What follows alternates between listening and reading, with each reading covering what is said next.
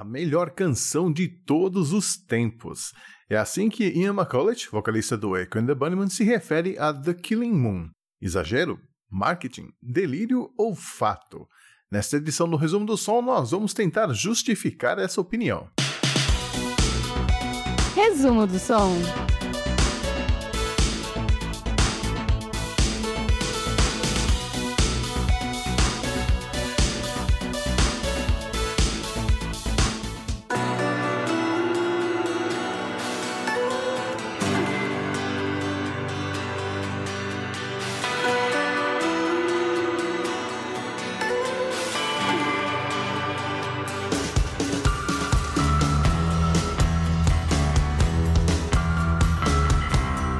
Moon é a primeira faixa do lado B do álbum Ocean Rain, lançado em 1984. A música saiu como single no dia 20 de janeiro daquele ano e oito dias depois já chegava à posição de número 9 na parada do Reino Unido, onde ficou durante seis semanas. Nos Estados Unidos, a banda nunca vendeu muitos discos, mas mesmo assim conseguiu criar uma legião de fãs. Já o álbum Ocean Rain, lançado em 4 de maio de 84, chegou ao posto de número 4 na parada inglesa e eventualmente ganhou disco de ouro. O álbum também conseguiu entrar na parada da Billboard, chegando à posição de número 87. Nessa época, a banda já tinha 6 anos de estrada e 3 LPs lançados. Crocodiles de 1980, Heaven Up Here de 1981 e Porcupine de 1983, sempre com a mesma formação. Ian McCulloch nos vocais, Will Sargent na guitarra, Les Pattinson no baixo e o Pete Freitas na bateria, ele que viria a falecer tragicamente em um acidente com sua moto em junho de 1989. A música The Killing Moon não costuma ser lembrada nas listas que as revistas especializadas fazem das melhores músicas de todos os tempos. Por exemplo, ela não entrou na lista das 500 melhores músicas de todos os tempos da revista Rolling Stone. Mas será que Ian McCulloch está delirando quando afirma que The Killing Moon é a melhor canção de todos os tempos? Vamos analisar o caso.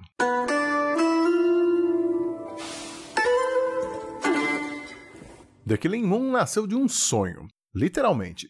O Ian McCulloch acordou um dia com o refrão da música prontinho na cabeça, que em tradução livre poderia ficar: O destino se opondo à sua vontade, contra tudo e contra todos, ele vai aguardar até que você se entregue a ele.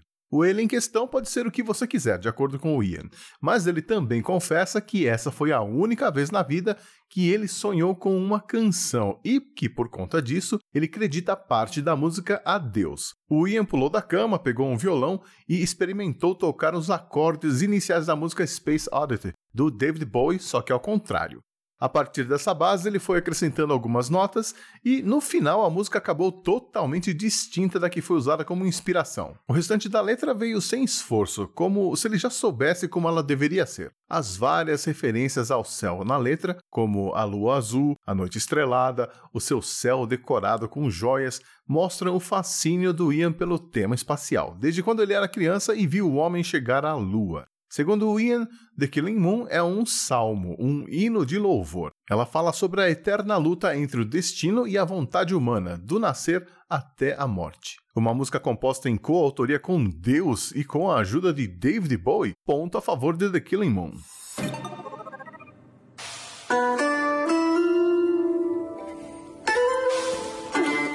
A música foi originalmente gravada no Crescent Studio em Bath, que fica a uns 200 quilômetros de Londres, mais ou menos. O Ian não gostou do som da bateria e da mixagem que foi feita lá e se recusou a gravar os vocais, também porque ainda estava se recuperando de uma gripe. O Ian e o Peter Freitas foram então para o Amazon Studios, lá em Kirkby, perto de Liverpool, e gravaram de novo, desta vez com a mixagem do Gil Norton. O Peter Freitas resolveu tocar a bateria usando vassourinhas, provavelmente por influência do Dave Brubeck, o músico de jazz que todos na banda estavam ouvindo na época. E o arranjo de cordas foi um esforço conjunto do violoncelista Adam Peters e um dos produtores. O trabalho só foi terminar no dia seguinte e quando o Ian chegou em casa, lá pelas nove da manhã, tomou um esporro da esposa Lorraine, que ficou indignada por ele não ter voltado para casa no dia anterior. O Ian pegou a fita cassete, botou no aparelho de som, apertou o play e mostrou por que tinha passado a noite fora. A música levou a Lorraine aos prantos e ela ficou muito emocionada com The Killing e perdoou ele na hora. uma música que resolve conflitos de relacionamento entre marido e mulher, outro ponto a favor de The Killing Moon.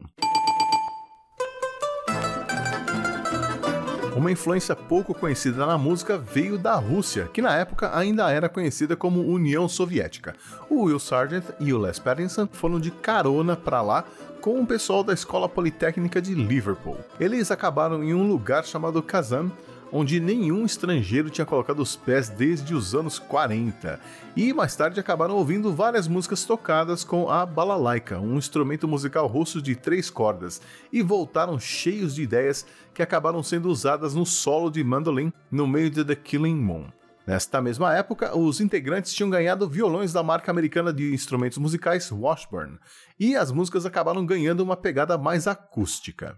Mas o som de violão que todo mundo lembra é aquele twang meio desafinado que aparece logo na introdução, que só foi parar na gravação por causa de um dos produtores que ouviu o som que o Will Sargent fez enquanto afinava o violão antes da gravação da fita master e insistiu em usar na música de alguma forma. Uma música que tornou um som desafinado em uma das suas características mais marcantes? Mais um ponto para The Killing Moon.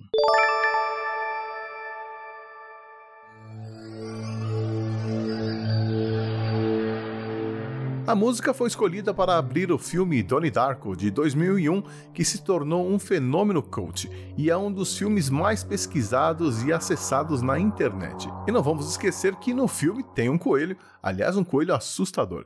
Assim como Donnie Darko, The Killing Moon é um exemplo de obra atemporal e só por isso já merece outro ponto. E com tantos pontos a seu favor, The Killing Moon merece pelo menos ter a sua história contada. Afinal, são 5 minutos e 47 segundos de pura perfeição pop que a gente vai apreciar sem moderação agora.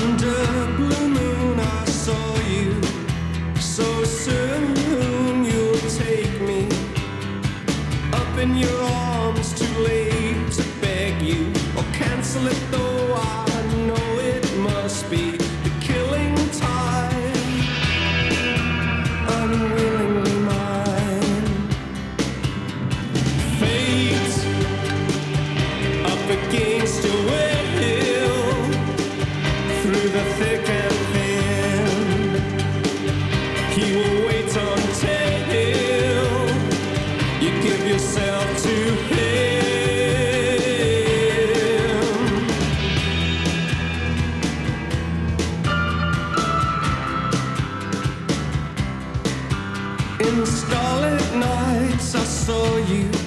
So cruelly, you kissed me. Your lips, a magic world. Your sky all hung with jewels. The killing moon will come too soon. Fate up against your will.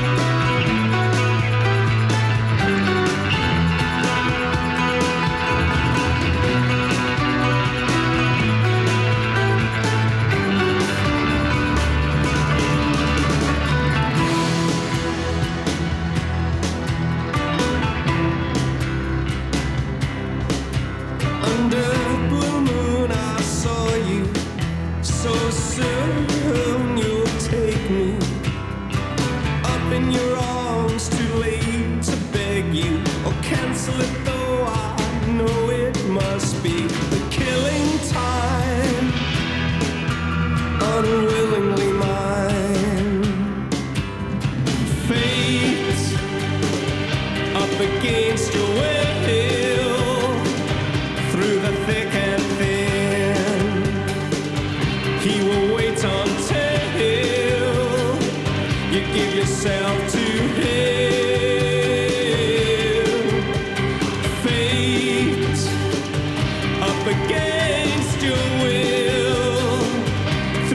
again.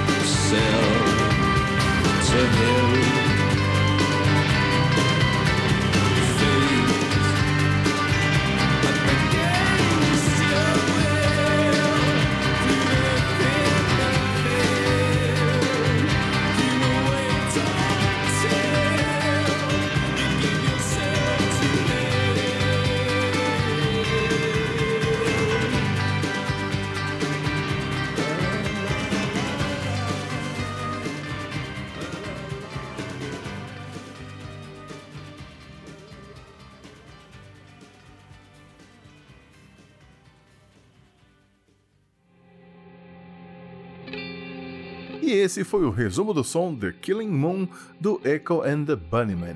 Independentemente de você concordar ou não com a afirmação dela ser a melhor música de todos os tempos, não dá para negar que é uma daquelas músicas que todo mundo deveria escutar pelo menos uma vez na vida. Eu sou o Xi, obrigado por ouvir mais esta edição do Resumo do Som e espero te ver por aqui de novo em março. Até lá! Apoie o trabalho dos produtores de conteúdos alternativos e ajude a expandir a podosfera. Você pode ajudar o 80 Watts se tornando um produtor virtual do podcast, colaborando todo mês com uma pequena quantia no Patreon, apoia.se ou no Padrim. Você encontra os links na descrição desta edição. Resumo do som.